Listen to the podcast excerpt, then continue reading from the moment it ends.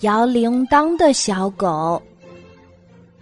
一只小狗的主人给它系了一个漂亮的铃铛，它高兴极了，摇着铃铛到处炫耀。小鱼看见了，对小狗说：“小狗，你的铃铛真好看，声音真好听。”小猪也走过来说：“小狗，你的铃铛很漂亮，叮叮当当，真好听。”谢谢，我要让每一个小动物都听到。小羊咩了一声。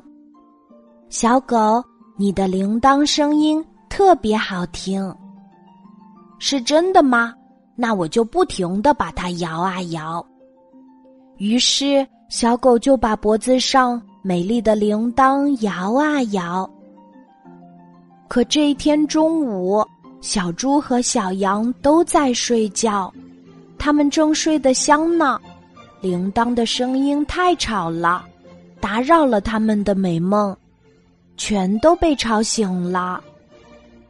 小羊听见了，对小狗说：“是谁呀？这么吵人，烦死了。”小猪也起来了，一定是小狗在摇铃铛，讨厌的家伙，我们都不能睡午觉了。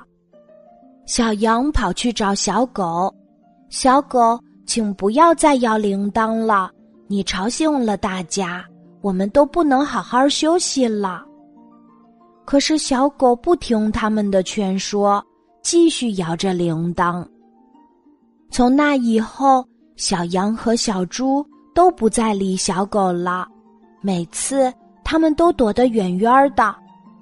再后来，小狗的朋友越来越少，他终于意识到自己错了，他主动摘下了脖子上的铃铛。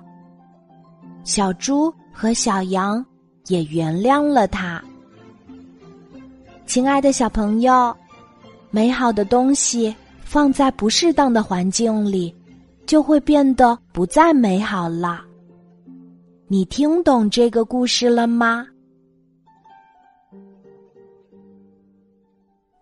今天的故事就讲到这里，记得在喜马拉雅 APP 搜索“晚安妈妈”，每天晚上八点，我都会在喜马拉雅等你，小宝贝，睡吧，晚安。